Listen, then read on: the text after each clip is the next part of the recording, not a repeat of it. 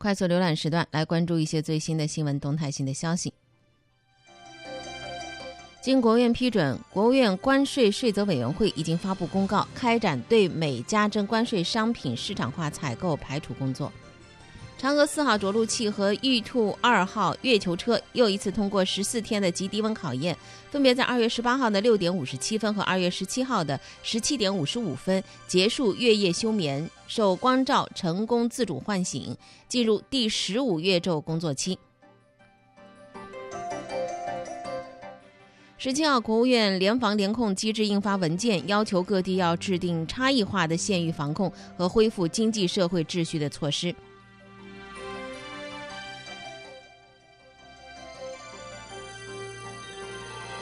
应急管理部向湖北省紧急组织调拨第三批中央救灾物资五万床棉被、一万张折叠床，用于群众转移安置和隔离观察。民政部、国家卫健委联合发布通知，要求进一步关心基层工作人员，包括未参与社区防控工作的专职城乡社区工作者，适时发放临时性工作补助。国家邮政局十八号表示，快递业已经恢复正常产能四成以上。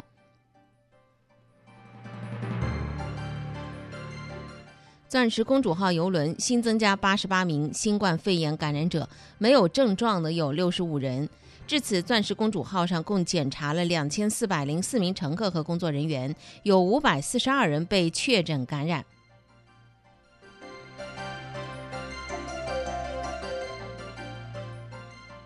国家税务总局发布通知，对于按月申报的纳税人，除湖北省之外，纳税申报期限进一步延迟到二月二十八号。受疫情影响，到二月二十八号仍然无法办理的，可以补办延期申报手续，并且同时办理纳税申报。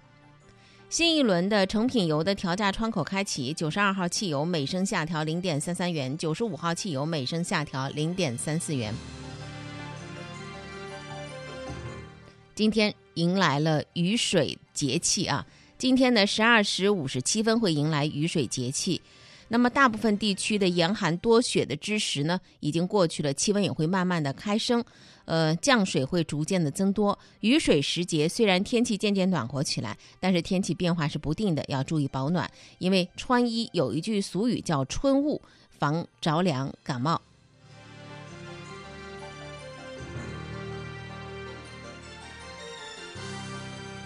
快速浏览时段，接下来来关注财经方面的部分资讯内容。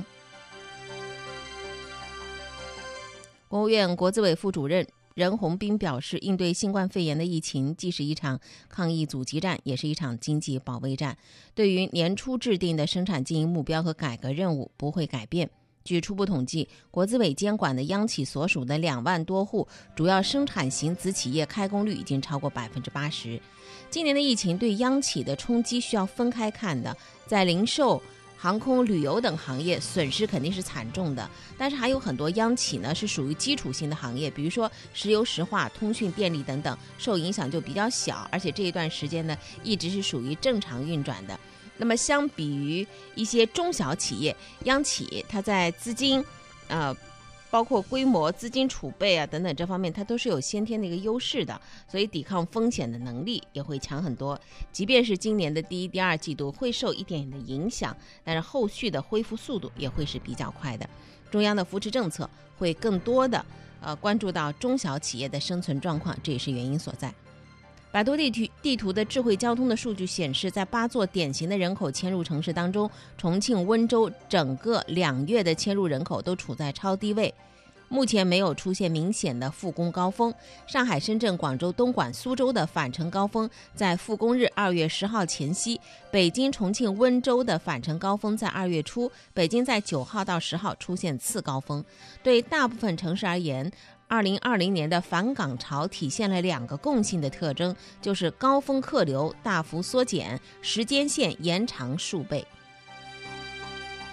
复工的第一周已经结束啊，这是从全国范围来看的一个数字。整体来看呢，大部分的返岗人员都是在十号左右回到了工作的城市，而在疫情防控升级之后，远距离的迁徙是更加的困难了。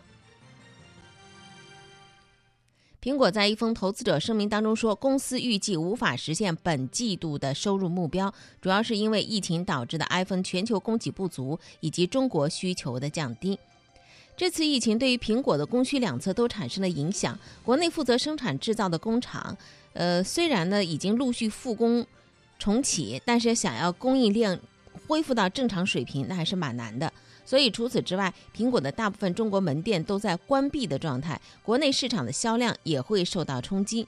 不仅仅是苹果，整个手机行业都是在这样的困境当中。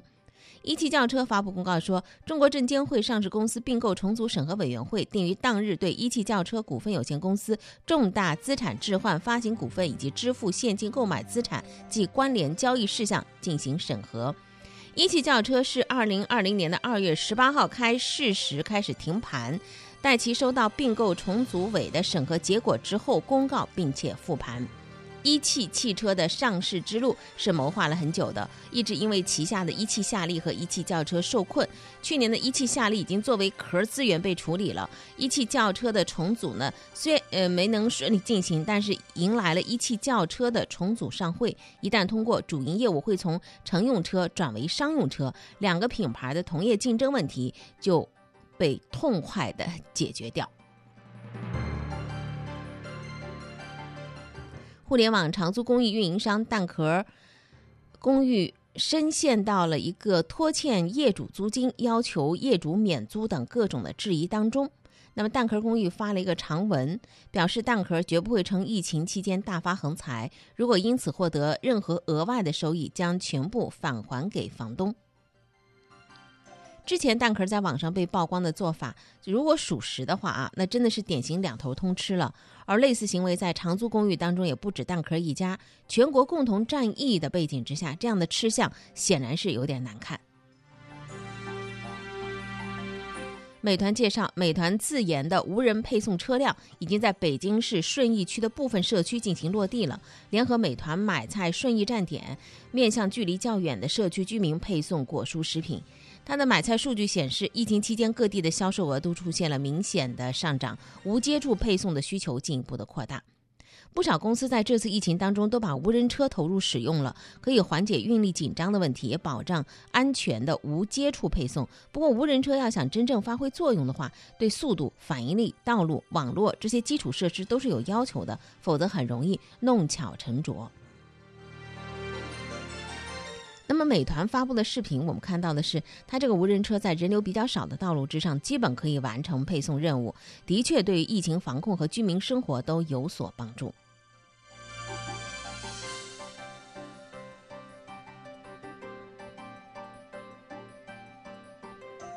昨天在朋友圈里头，朋友圈是奔走相告，当然是在北京和成都朋友圈奔走相告一件什么事儿啊？哎，快来看，快来看，我们的城市的这个街道。堵车了，奔走相告，大城市堵车了。这也是自春节以来受疫情影响，大多数城市的街道变得空荡之后，呃，看到街上寥寥无几的车辆，人们开始怀念曾经的日常了。所以在昨天，我们在朋友圈里看到什么样的信息呢？说，哎呀，这条路我整整开了两个小时了，主要路口堵，其他还没有恢复。还有一个说，二环路上开始堵了，堵了四十五分钟了。这位叫爆料一哥的说：“今天北京堵车，谁又能想到二零二零年最幸福的时刻就是堵车呢？”甚至有网友还在感叹说：“以后再也不抱怨堵车了，因为那才是繁华大道；以后再也不嫌弃人山人海了，因为那才是国泰民安。”同样啊，这是北京的这个朋友圈发的。那么在成都呢，成都交警的官微发布了一条：双桥子立交至科华立交内侧车辆。排行较长，行驶速度缓慢，交管部门已经采取临时交通管理措施的一个微博。这也是一月三十一号成都交警取消限行之后首次发出一个堵车的提示。这两天正常情况之下刷爆成都人朋友圈微博的，应该是十五号的头皮雪，十六号的大太阳。但是呢，十七号发的是天府大道堵车，人南立交堵车，火车南站没座位，占领了成都人的朋友圈。以前吧，城市里堵车，大伙的表达是牢骚，是抱怨。而这一次，我们看到了市民的欣喜喊话：成都的早高峰终于要回来了。如此说来，没有对比就没有伤害啊。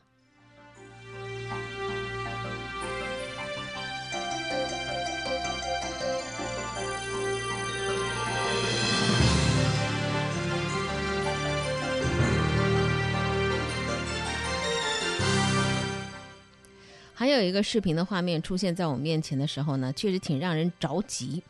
着急的什么呢？消防车赶着到这个报警的灭火点去，但是呢，走在路上的时候，接二连三的遇到状况。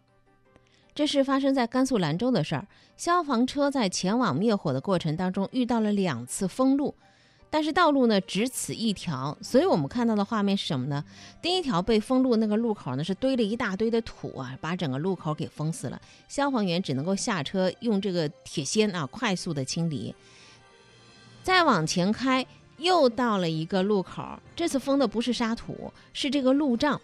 那种水泥大桩子，使劲啊，合力把这个大桩子推开，再赶紧通行，这样呢延缓了将近二十分钟才到达火场。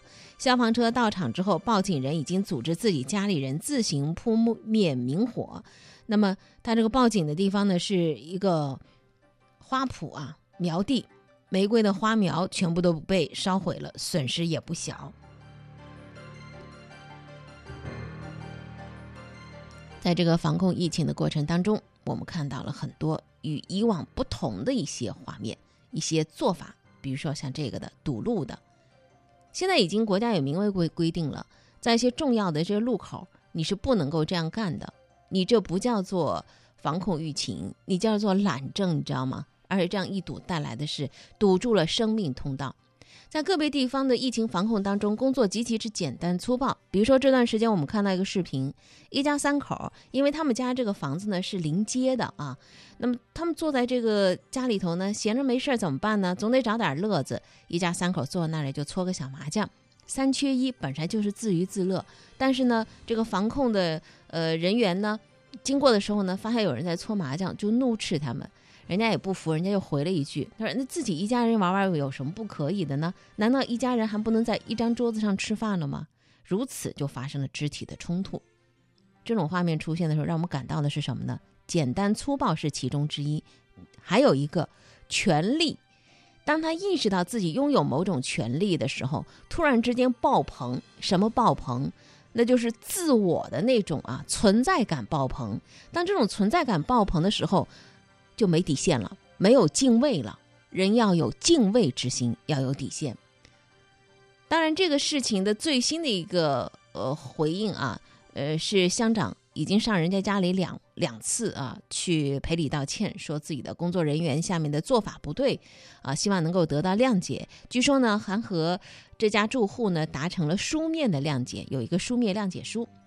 公安部昨天也发布了消息，针对当前个别地方在疫情防控工作当中存在的简单粗暴的问题，国务委员、公安部党委书记、部长赵克志对于公安民警依法开展疫情防控工作提出了要求。他强调说，呃，公安机关和广大公安民警要认真学习指示精神，增强四个意识，坚定四个自信，做到两个维护。不忘初心，牢记使命，维护国家安全和社会稳定的各项工作，打赢疫情防控的人民战争、总体战、阻击战。而且呢，特别提到了一个：依法履行职责，严格规范公正文明执法，严禁过度执法、粗暴执法。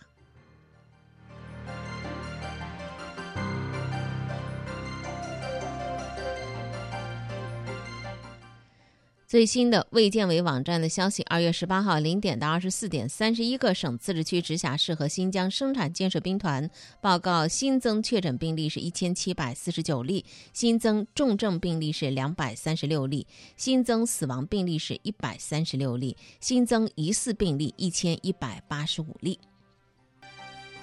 二月十七号，中国疾病预防控制中心。呃，新型冠状病毒肺炎应急响应机制流行病学组在中华流行病学杂志上发了一篇论文，就是最新的研究啊，新型冠状病毒肺炎流行病学的特征分析。我们为什么说这个呢？因为它这里头有个病例的分析，说这个八成的呢都是轻中症的轻中症的人啊。这个死亡率呢，性别上做了一个分析，就是大多数的确诊病例当中啊，年龄呢是在三十到六十九岁之间，其中百分之五十一点四是男性，湖北省占了百分之七十四点七，死亡率男的要比女的高。昨天晚上八点十分，从安徽阜阳开来的返港专列顺利的停靠在了铁路宁波站。那么一直提心吊胆的啊，这个市人事考试院的副院长石双明是松了一口气。他呢是这次跟车的四名宁波市的工作人员的组长。十六号晚上十点多接到通知，说要把五百九十八名务工人员带回宁波。这当中只经历了短短的四十六个小时。我们都知道阜阳，它的是一个劳务输出的呃重要的城市，全国闻名的劳务输出的大市，在外务工的人员达到两百六十万，其中宁波的阜阳籍的务工人员有二三十万。那么这次疫情影响呢，大量的返乡务工人员都滞留在了家里了。接到这任务之后，石双明和他的队员，呃，十七号的晚上八点多到阜阳。工作到半夜，然后呢？昨天上午早早的就等在了阜阳西火车站，看着一辆辆的大巴缓缓开进火车站，务工人员排着队下车，又在广场上按照各个区县来列队准备进站。当地政府啊，听说，呃，他们是宁波派来免费接这些务工人员回宁波的，呃，都特别的支持。他也遇到过好几个要回宁波的务工人员，说是坐了四个小时的大巴才到阜阳火车站的。而这么多的务工人员都非常的遵守秩序，没有人抱怨，只有笑脸，甚至还有人说：“哎呦，选择宁波还太正确了。”你的故事我在听，好故事带来好传播，天天说事儿。接下来我们要来做一个连线啊，哎，你好，吴董。哎，你好！哎，你好。呃，昨天呢，昨天呢，跟您连线了啊。我我们今天呢，继续要连线这个呃中聘董事局的主席啊吴有旺先生。刚才我们说到了，就是对于你们来讲，一个人力呃资源的这样的一个服务的公司，下面有那么多的员工。昨天您提到春节期间就是没有离开宁波的在岗的员工有一万多个，那么现在呢，就是逐步的复工了。呃，在外地的应该还有两三万的员工要逐步的回到宁波。呃，你们做了一些什么样的准备？呃，因为我们的员工大部分是服务于各企事业单位的呢啊。嗯。呃，所以您刚才我在听你这个节目里面提到的这个宁波的这个专车啊，嗯，那么这个确实，呃，宁波的很多企业自发的在做这个这个解决自己的用工的问题。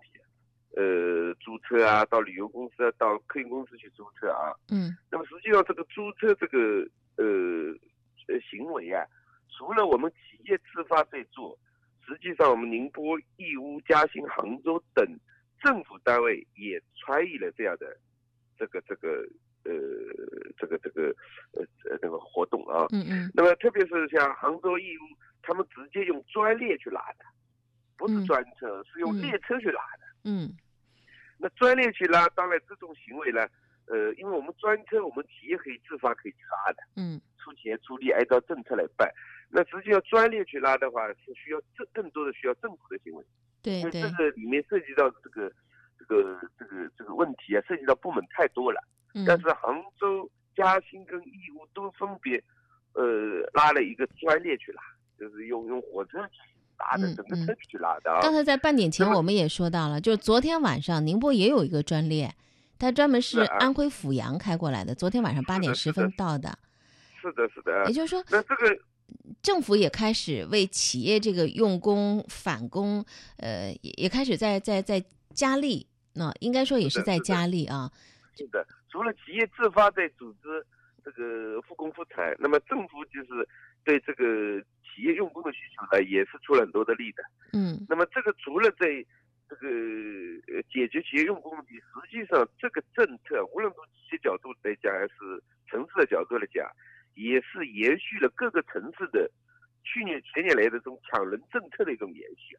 嗯，那么疫情期间表现的就是更加严重了。嗯嗯，呃，我们接下来可能我觉得各地政府都把这个主要精力放放在了。用人上啊，因为这个人力嗯人力直接关系到接下来的，比如说复工之后的呃恢复的比率。嗯，还有这个经济生产是不是可以马上开始高速马达启动起来啊？呃，这大家特别关注，因为二是零年的开年啊，遇到了这样的一个疫情。那么从你们的角度来讲，就是你们服务的那些企业，他们在这个用人的需求之上，嗯，近段时间他们的复工的这个比例和人员的到岗的比例，也有没有一个大致的了解？大致会在多少呃？这两天明显就增加了很多了，嗯用钢的需需需求的啊。嗯我们中聘的这个平台上统计出来的这个数据，也明显就变化很大。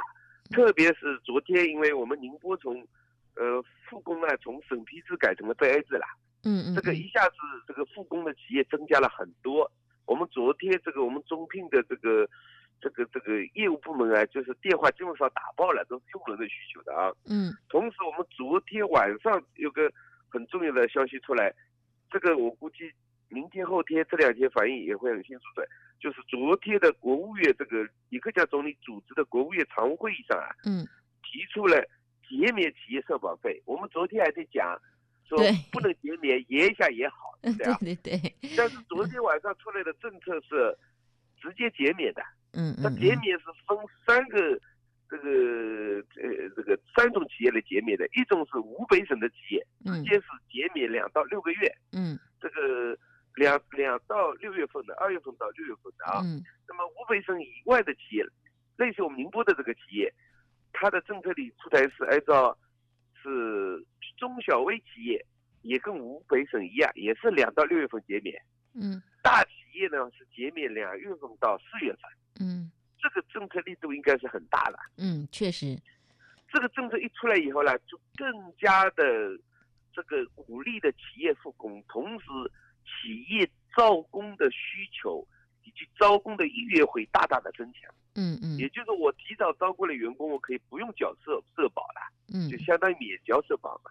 对那，么这个对企业复工的需求增加很多，所以我们估计今天的话，我估计我们业务部门我们中聘也会很忙的，就是嗯很多企业可能会提出复工需求，要这个人才的需求是这样。嗯嗯嗯嗯，你们平台之上，你们平台之上现在就招聘的一些岗位，呃，大致有哪些岗位是属于特别热门的呢？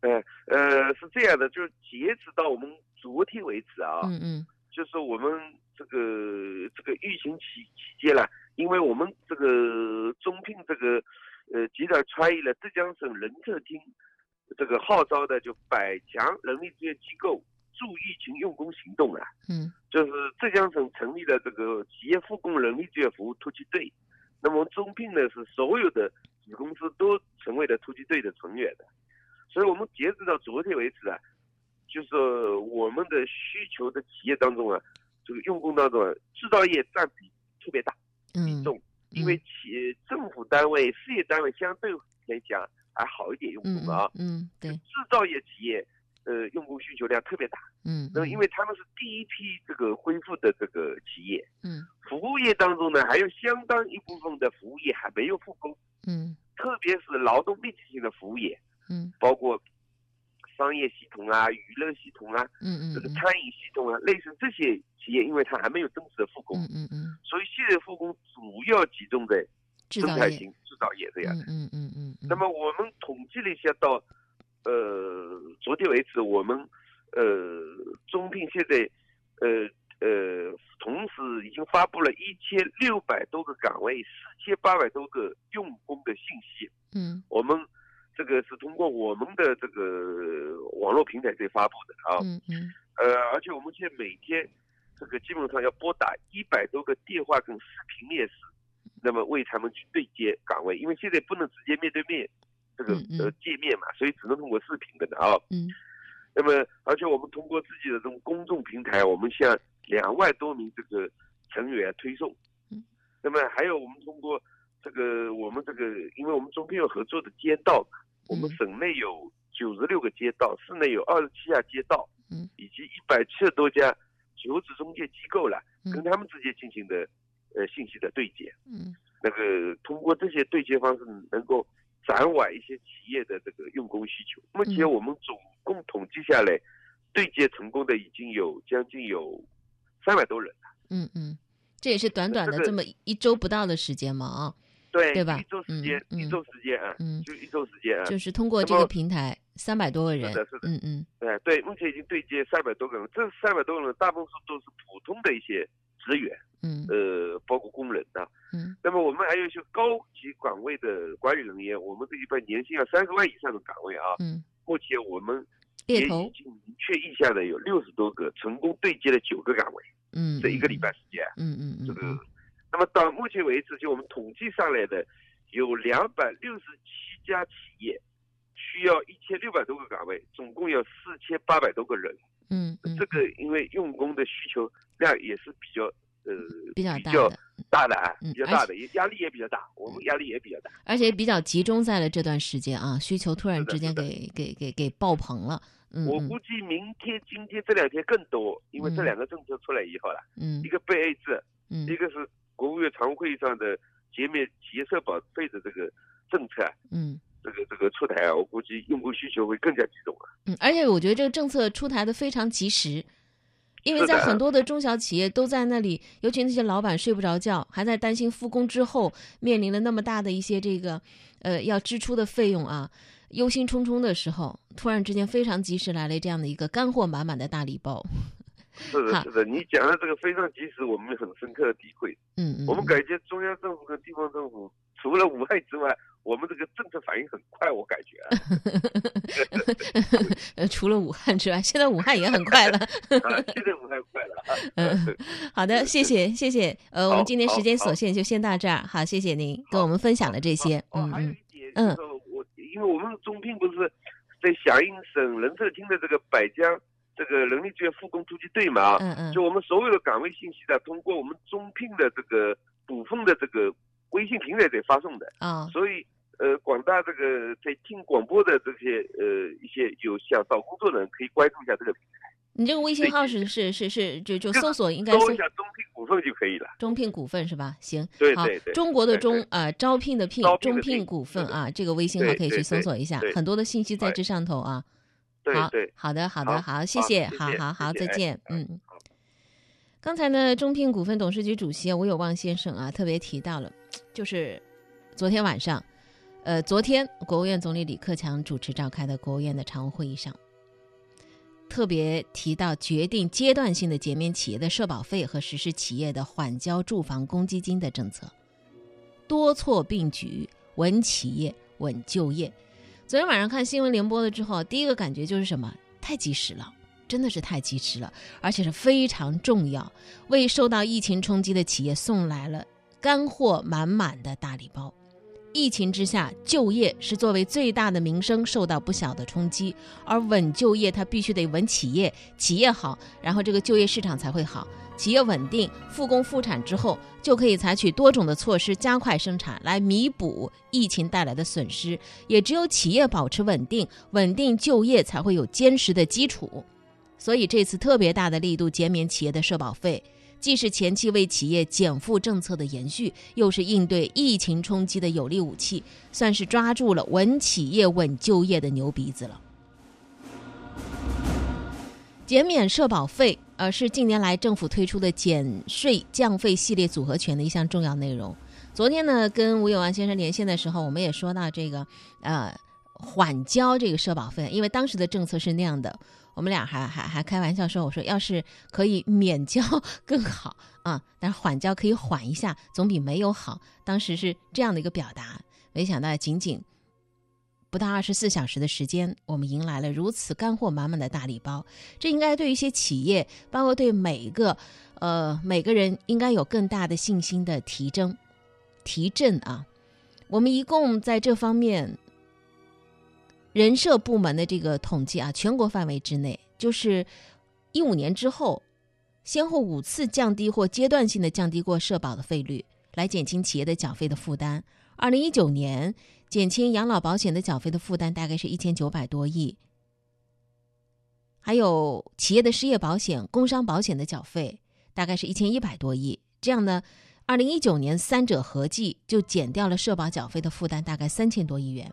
那么这一次对于疫情冲击推出的减免社保费的这个举措，跟以往相比呢，又有一个很大的区别。今天也看到了一篇分析的文章，那区别在哪里呢？第一是力度更大了，因为在过去的措施当中，更多的是通过降低一定的幅度的社保的费率的做法，这次是直接提出了免征或者是减半征收，非常强力的做法。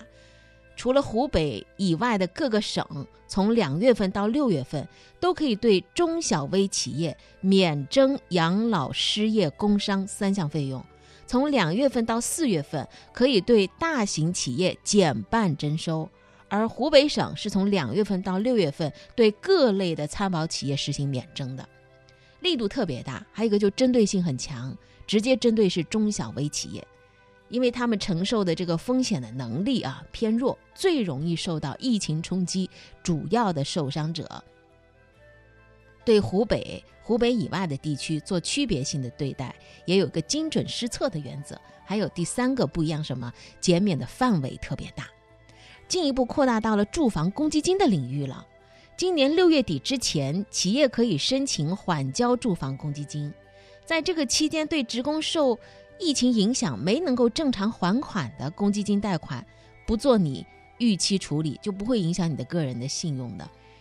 那么，住房公积金也是社会保障体系的一部分，也是企业和劳动者必须负担的一个重要的部分。这个缓交在一定程度上缓解企业的困境，让企业在恢复生产之后，它有个缓冲期。那么，这一次实施减免社保费的政策，也是考虑到了一个社保基金的结余的情况。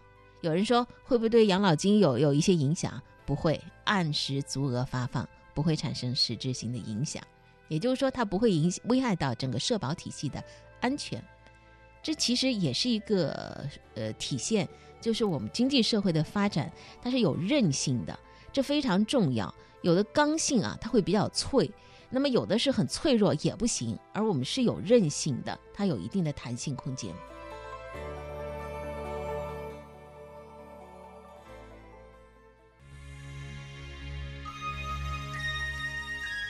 多种声音，一个世界。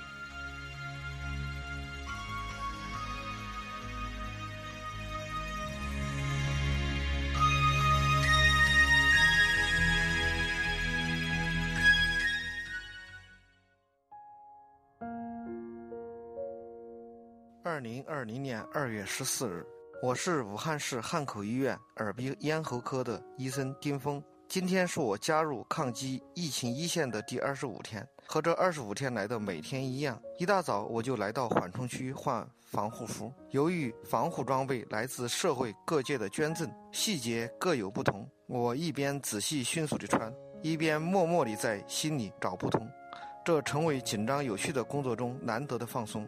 我的爱人也是武汉第一批发热定点医院的一线医生。休息的间隙，我们会讨论对新冠肺炎的诊疗心得，一起学习最新的诊疗指南，在网上给需要帮助的人答疑，也为各医院医疗物资筹募，出一份力，为如何长时间更舒适地穿防护装备出谋划策。我们更会相互鼓励，相互加油。虽然不在同一个医院工作，但我们仍是同一个战壕里亲密的战友。也特别感谢支援武汉的医疗队和我们并肩作战。不仅减轻了各发热定点医院的工作负荷，也大大缩短发热病人的候诊时间，明显缓解了就诊高峰期医患矛盾。期待春暖花开，义卖飘散，大家一起黄鹤楼前长江畔，排排坐吃热干面。二月十四日，湖北孝感，天气小雨，我是孝感市中心医院隔离病区医生包佩玲。今天是我结束医学观察返回隔离病房的第二天。一月三十日，重庆第一批援助湖北医疗队在培训后全面接管医院的三个隔离病房，我和同事们也由此开始两周的医学观察。两周的时间里，我们从紧张的临床工作中得到放松，但是也有点不太习惯，每天都想着能早日返回隔离病房。还记得一月二十二日，农历腊月二十八。我走进隔离病区，开始新冠肺炎的治疗工作。那是我第一次穿上防护服，内心有一点紧张。这期间，我们见证了孝感市首例新冠肺炎的死亡病例，为生命的逝去叹息，也陪伴孝感市首例康复的患者，为他们感到高兴。昨天观察期结束。我们从集中居住的酒店回到医院，相隔半个月，隔离病房的救治措施、工作流程都更加规范，住宿条件也得到了很大的改善，我们的信心也更充足了。我昨天上完白班，今天上夜班，而重庆援助湖北医疗队的同仁们也得到轮换，开始医学观察。从腊月二十八开始到现在，我已经二十四天没有回家，希望这场战役赶快结束，让我可以抱抱我的两个小宝贝。二月十四日，武汉天气阴转小雨。我是湖北省第三人民医院妇产科的护士罗磊。上个月十三日，我第一批被调去呼吸科支援，到今天已经一个多月了。刚开始来支援的那几天，讲真，我也很懵，我也不知道新冠肺炎是个什么病，总以为大概十天半个月就能结束吧。可是后来发现病人越来越多。医院的隔离病房新增了一个又一个病区，网上的死亡病例越来越多了。那个时候，我才意识到我不能走，病人需要我。我也从别人的反馈中更加认识到这份工作的意义。前几天，三十床阿姨出院，边走边感谢我。做油漆工的姑姑知道我在一线以后，也自告奋勇要去参加我们老家麻城隔离医院的建设。还有外地的朋友们每天早晚用手机发来的鼓励。在支援呼吸科满一个月的时候，我终于说服了自己，把快要及腰的头发剪短到齐肩，这样工作起来更加方便。剪下的头发我也要保存下来，作为这段特殊日子的纪念。